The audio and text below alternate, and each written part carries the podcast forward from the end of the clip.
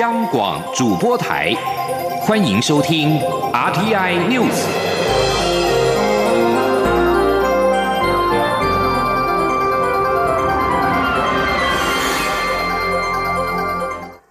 各位好，我是主播王玉伟，欢迎收听这节央广主播台提供给您的 RTN News 新闻。首先带您关注振兴三倍券在十五号即将正式上路。由于民众青睐纸本三倍券，外界关注第一天超商或邮局是否会大排长龙。经济部长王美花今天受访时表示，依照口罩预购的经验，前三天就会有六成的民众排队领取。他呼吁民众进行分流，注意邮局和超商的人潮。避免排队。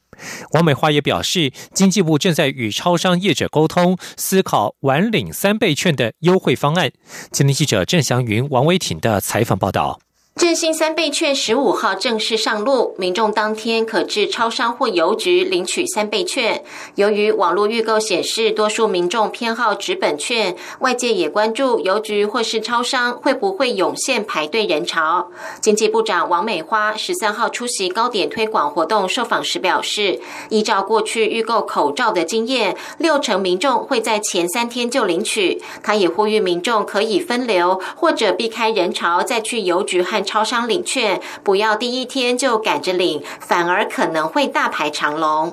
如果啊可以的话，就是大家尽量啊自己分流哈，那不要赶在前三天，因为你都已经有啊预付钱了嘛哈，那也买得到。那在呃看你的呃订购的店哈是。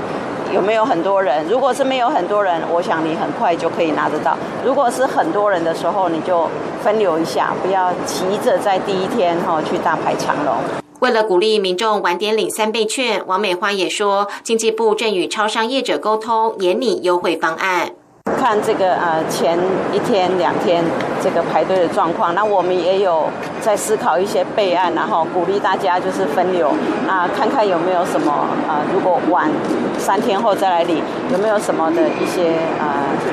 加码然后刺激方案，这个这个我们会再来跟超商讨论。王美花表示，三倍券等同现金。为了维护民众到邮局或超商领券的安全，经济部事先沙盘推演，针对热门对领地点加强警力巡逻，确保对领安全无虞。纸本大受民众欢迎，原先规划印制一千两百万份也启动加印。王美花表示，到二十号为止，配合消费者需求，将可印好一千七百万份。他也说，商家认为便是纸本比较容易，加上政府希望民众消费实际体验，所以使得纸本预购较踊跃。但还是有许多年轻人尚未决定要使用纸本券还是数位券。不管如何，民众愿意使用三倍券振兴经济。都是好事。中央广播电台记者郑祥云、王维婷采访报道。第二轮纸本三倍券预购到昨天晚间十点截止，已经有大约一千一百九十二点九万人完成预购。外界担心还没有预购的民众会直接到邮局购买，将导致邮局大塞车。对此，行政院长苏贞昌今天表示，如果民众不急着用、不急着领的话，可以等晚一点再轻松领，反正到年底前都有效。而中华邮政今天也开放民众预约二十号以后购买三倍券的邮局及时段，希望能够分流人潮。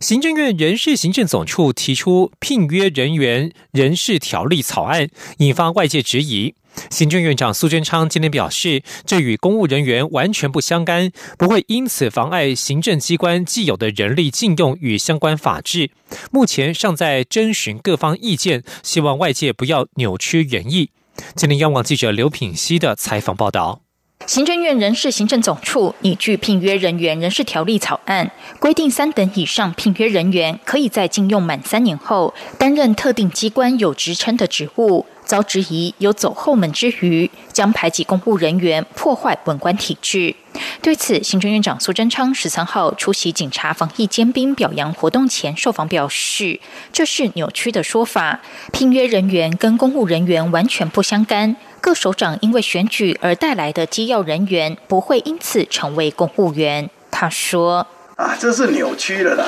歪了啦，这怎么这种聘约人员跟公务人员完全不相干？”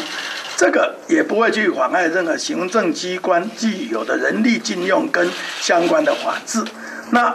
所这个如果是竞选来的这些所长带来的机要，也不会因为这个而变成公务人员，这都不搭嘎的。苏贞昌强调，政府的一些场馆或是有关医疗科技领域需要很特别的人才，这些人才约聘都有行之有年的条件规范。朝野立委也一再表示，这些人有一定条件，又做了很多年，应该在禁用、福利、约制等有所规范。所以人事行政总处才会草拟草案，征询各方意见。目前都还在征询阶段，希望各界多多指教，但不要扭曲原意。央广记者刘聘熙在台北的采访报道。杰出人才遍布台湾各个领域。蔡英文总统今天在总统府接见第二十七届杰青奖得奖代表。指导老师及国际杰人会的重要干部，总统在致辞时高度肯定年轻人的勇敢与热忱，与实际行动为台湾带来改变的力量。对于出国做服务，将台湾善心与关怀传递至海外的努力付出，总统则赞许这是最好的国民外交，他非常引以为傲。今天记者王兆坤的采访报道。节青奖选拔活动主要是为了鼓励大专院校服务性社团关怀社会弱势，举办各项公益活动，服务偏远地区。蔡英文总统表示，很多台湾年轻人正在发挥影响力，用行动来改变。这一次获得杰青奖的社团与同学，都带来了改变的力量。总统说：“大家走入台湾的各个角落，帮助学童的学习成长，也协助身心障碍的朋友，需要帮忙的家庭。”获得更好的照顾，大家也出国做服务，把台湾人的善心跟关怀传递到海外。各位必须走出自己熟悉的环境，接触不同领域的人事物，以及面对各种挑战，这些都是需要勇气、热忱和不怕难的精神，也要靠许多的时间跟心力才能够达成任务，非常的不简单。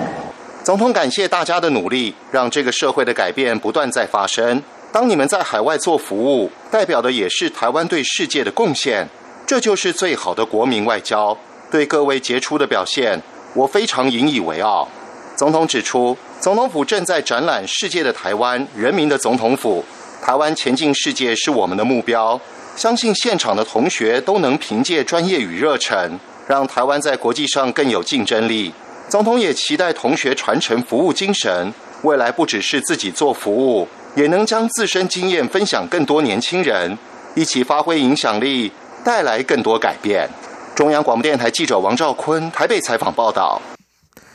继续关注医学上的成就。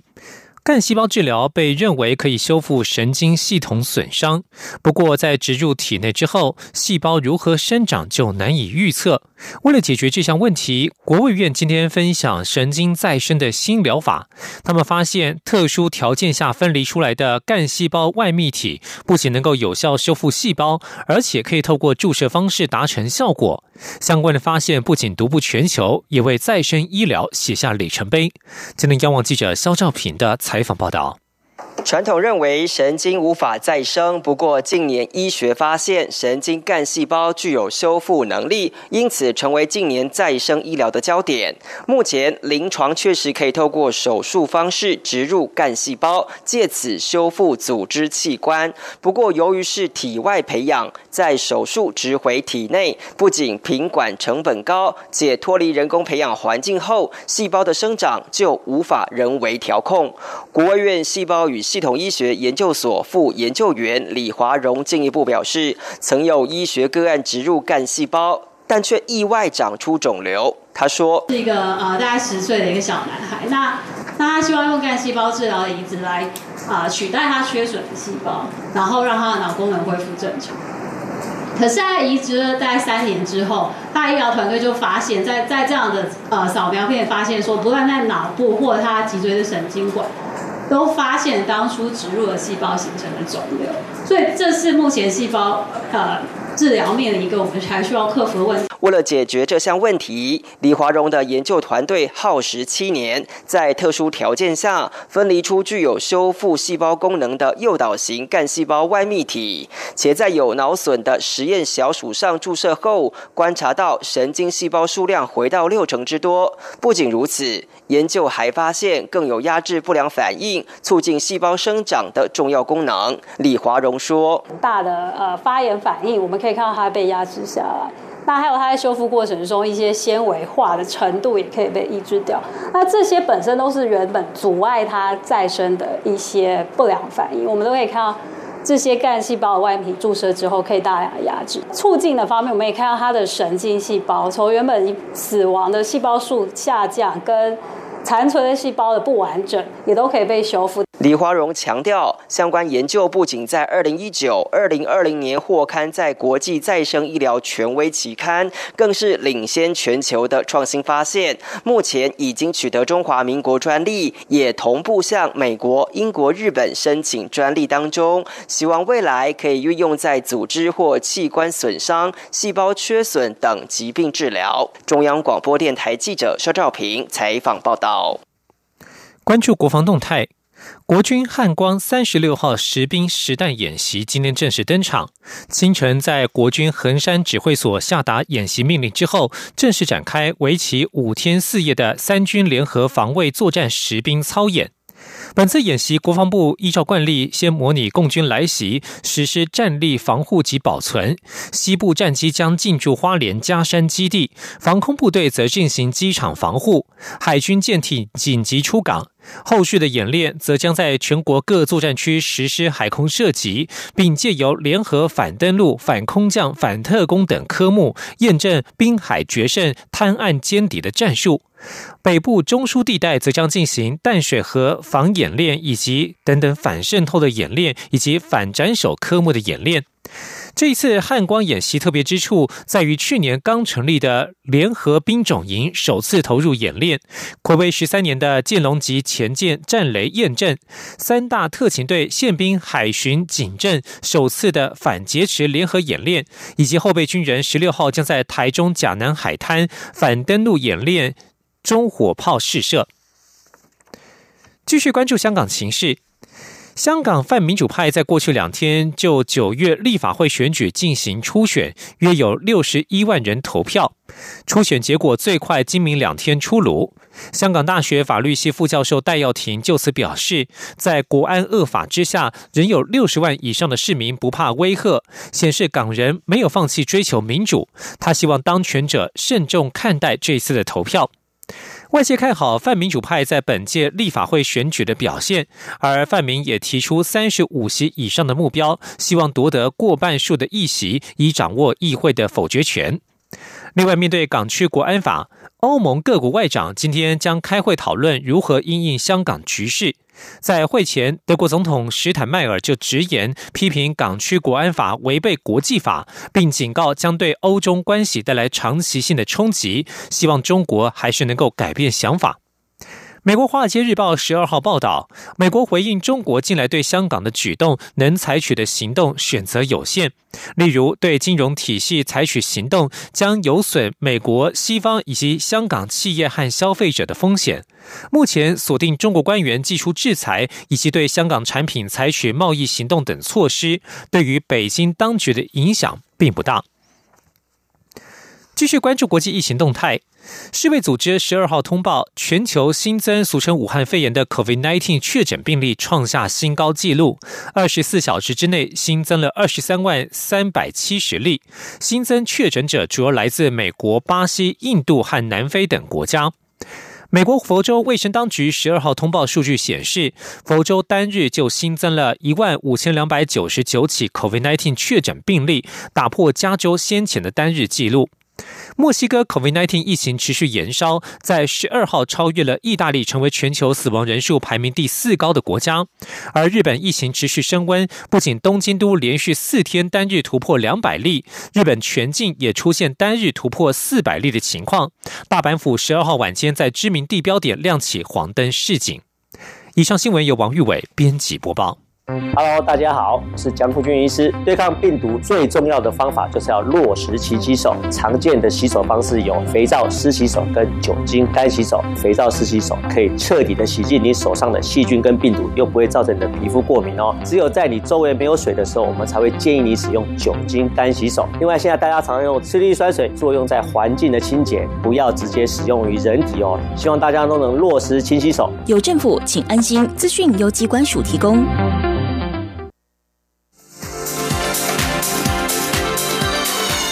这里是中央广播电台台湾之音，欢迎继续收听新闻。您好，我是张顺祥，欢迎您继续收听新闻。焦点关注到是立法院，立法院今天举行了监察院长跟监察委员被提名人的公听会。有学者认同这次监委提名的名单符合性别比例，含有公民实务经验者，值得肯定。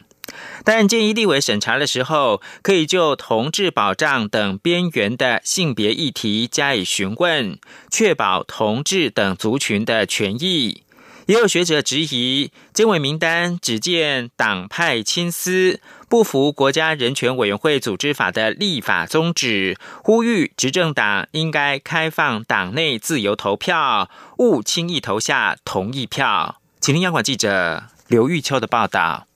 立法院十三号举行监察院长及监察委员被提名人同意权全院委员会公听会，邀请专家学者、审查小组委员就监委人事案发表看法，并进行讨论。时代力量党团推荐的前大法官许玉秀在会中表示，司改国事会议后，改革力量完全被压制。司法院人审会形同虚设，呼吁未来监委对于监察权与司法权之间的冲突，应该勇敢一点。而国民党推荐的前东海大学法律系教授林腾耀则质疑，蔡英文总统多次背弃废除监察院的承诺，草率提出各党派与陆军沾的监委人选，把监察院当作政治交际院，且这次所提名的七位兼任国家人权委员会的监委人选，均不是具有对人权议题。及保护有专门研究的学者，呼吁执政党不要惧怕党纪，贸然的投下同意票。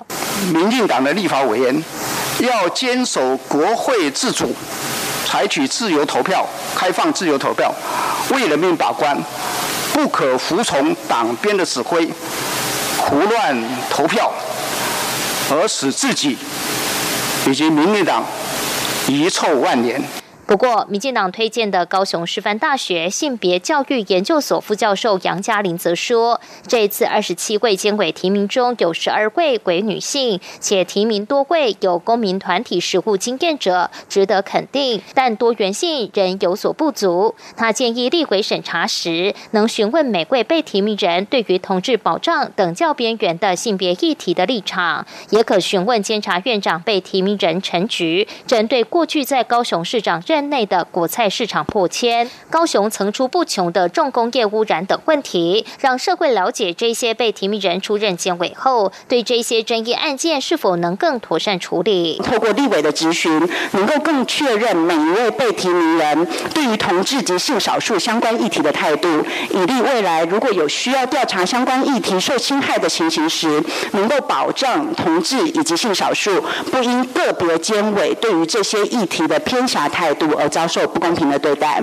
而针对有专家学者质疑被提名人政党色彩浓厚，彰化师范大学公共事务与公民教育学系教授刘兆龙认为，监委是总统提名，不管是哪一位当总统，都会碰到一样的问题。而陈菊宣誓一旦出任监察院长，将退出政党，意义重大。他建议陈菊也能就高雄市长期间的五十八项调查案做进一步宣誓，彰显未来监察院遇到政治案件。现实的超然性与独立性。中广播电台记者刘秋采访报道。另外，立法院今天还有一场是太阳光电的公听会，政府想要导入环境跟社会检核的机制，来解决太阳光电设置时遭遇到的生态跟社会争议。经济部次长曾文生今天在立法院的太阳光电公听会上面表示，今年一定会启动这项机制，将会透过余电共生专区划设过程导入这项机制，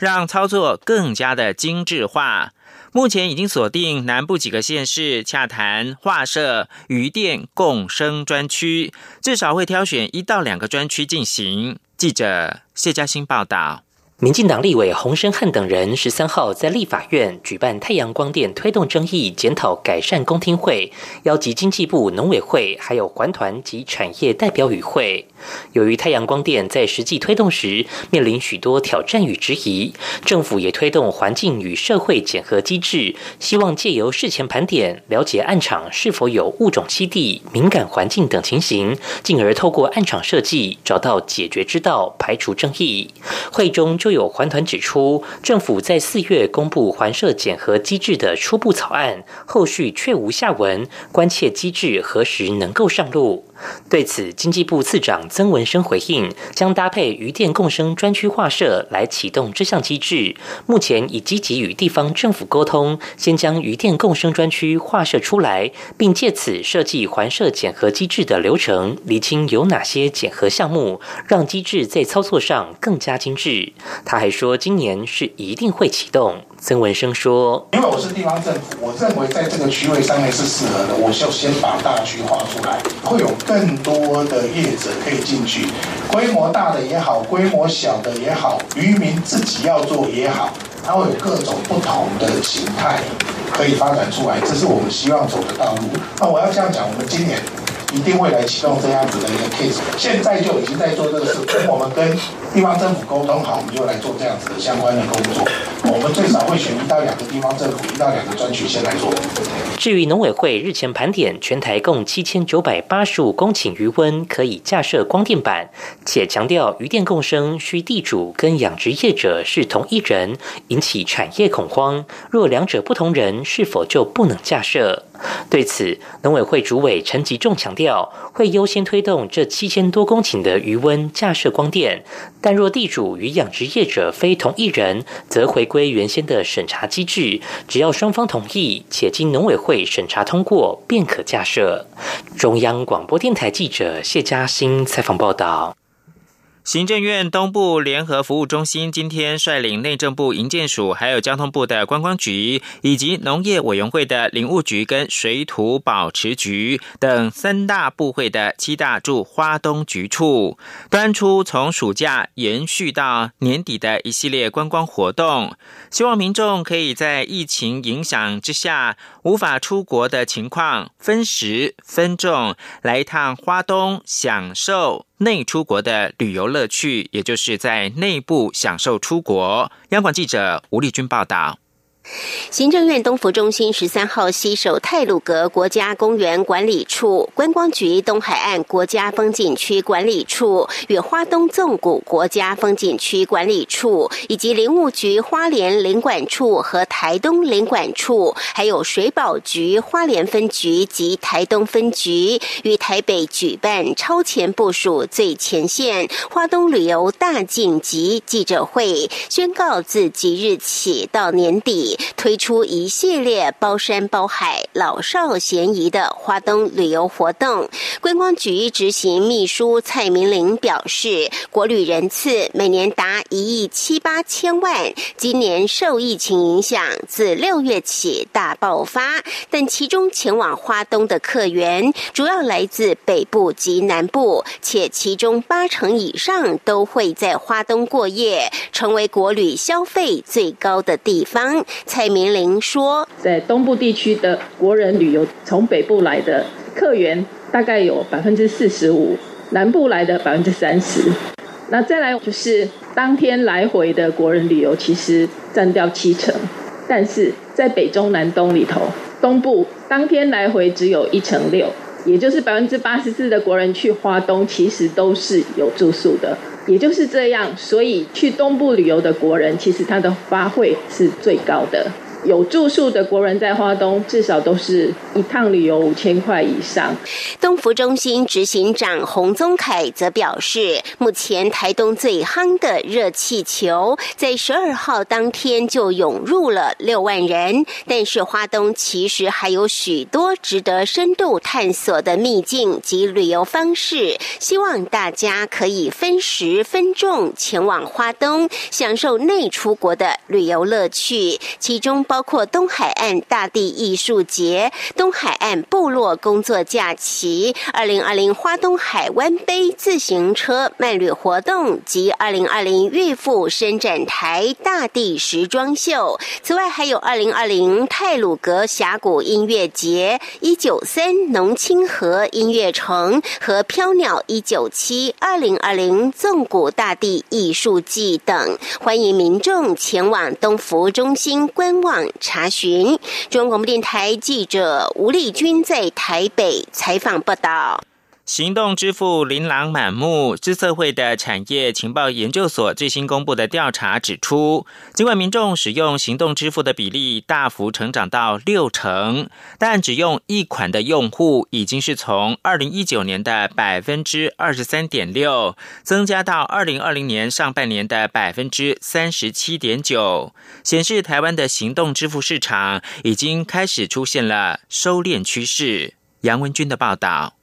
资策会产业情报研究所 （MIC） 针对台湾消费者进行二零二零上半年行动支付大调查，发现若商家支援所有支付工具，台湾的消费者首选行动支付的比例达三成五，已首度超越实体信用卡的三成三。在消费者常用的交易方式中，行动支付从二零一八年的百分之四十三点八，成长至二零二零上半年的百分之五十九点七，也首度追平第三名电子票证的百分之六十点一。资深产业分析师胡自立表示，目前市面上行动支付多，还分成通用型跟限定型。最常使用的行动支付排名中，通用型前三名依序为 Line Pay 接口支付。及 Apple Pay 限定型则以全联推出的 P 叉 Pay 最受欢迎。值得注意的是，胡自立指出，有八成的行动支付用户使用款数介于一到三款，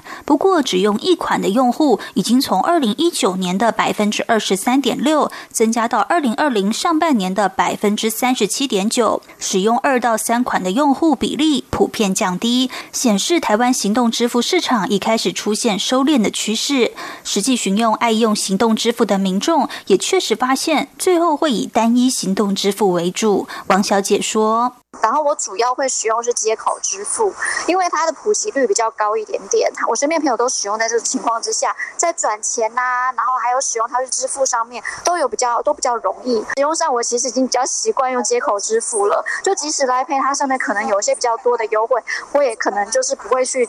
大量使用它。资策会 MIC 也表示，百分之二十一点九的用户曾经停用行动支付，主因包括商家不普遍、优惠不理想。系统不稳定和卡片不支援，显示除了通路需要加强外，用户也开始重视其他诉求，像是财务管理、安全性、稳定性和良好体验。中央广播电台记者杨文君台北采访报道。国际新闻。《纽约时报》报道，伊朗和中国计划签署长达二十五年的合作协议，内容涵盖了贸易、投资跟军事安全的层面，不仅将显著扩大中国在中东地区的影响力，也将令美国和中国关系出现新的引爆点。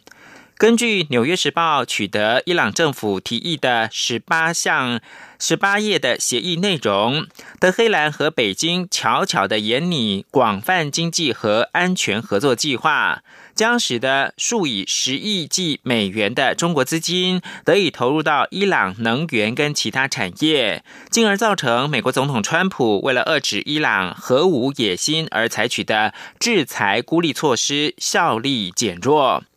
文件显示，双方的合作计划将大幅扩张中国在伊朗的银行业、电信业、港口、铁路和其他数十项建设计划的参与程度。中国则取得为期二十五年的伊朗定期供应原油的合约。